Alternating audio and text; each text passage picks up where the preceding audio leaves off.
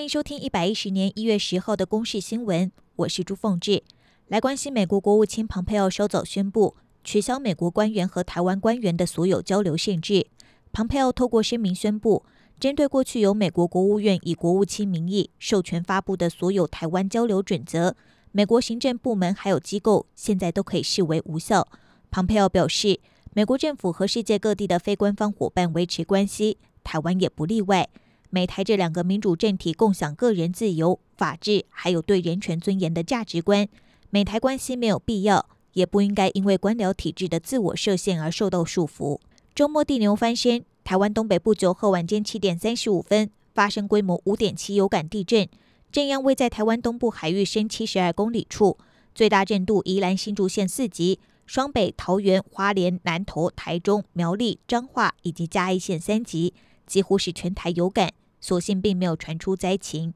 受到寒流影响，十号清晨全台就像一颗冻番薯，除了屏东及澎湖外，都亮起了橙色灯号的低温特报，也就是容易会有十度以下的气温发生，尤其局部地区可能会下探到六度以下。不过气象局表示，从白天开始寒流就会减弱，气温回升。不过好天气只维持一天，十一号又会有新一波强烈大陆冷气团报道。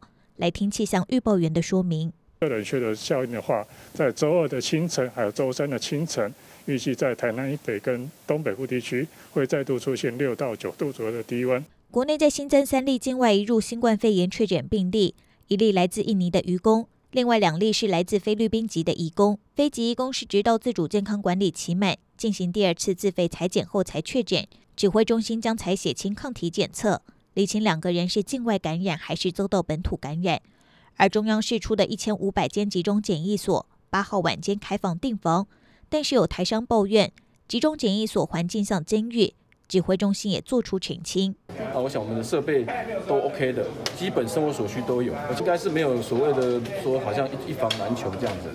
如果它真的很冷，我们就依这样的规格送它到比较南边一点，好，中部或南部。印尼联航三佛旗航空的一架波音七三七五百客机，昨天从首都雅加达的机场起飞。四分钟之后便消失在雷达幕上，官方随时证实客机已经坠毁。这架编号 SZY 一八二的三佛齐航空客机，昨天下午两点三十六分，载着五十名乘客还有十二名的机组人员，从雅加达苏卡诺国际机场起飞，原定飞往西加里曼丹省首府坤甸市。起飞不久之后，随即在雅加达西北部海域失联，最后联络时间是下午两点四十分。印尼海岸防卫队的巡逻船稍早已经在坠机的海域。发现客机残骸，还有一些遇难者的遗体。三佛齐航空主要是经营国内航线，安全记录大致良好。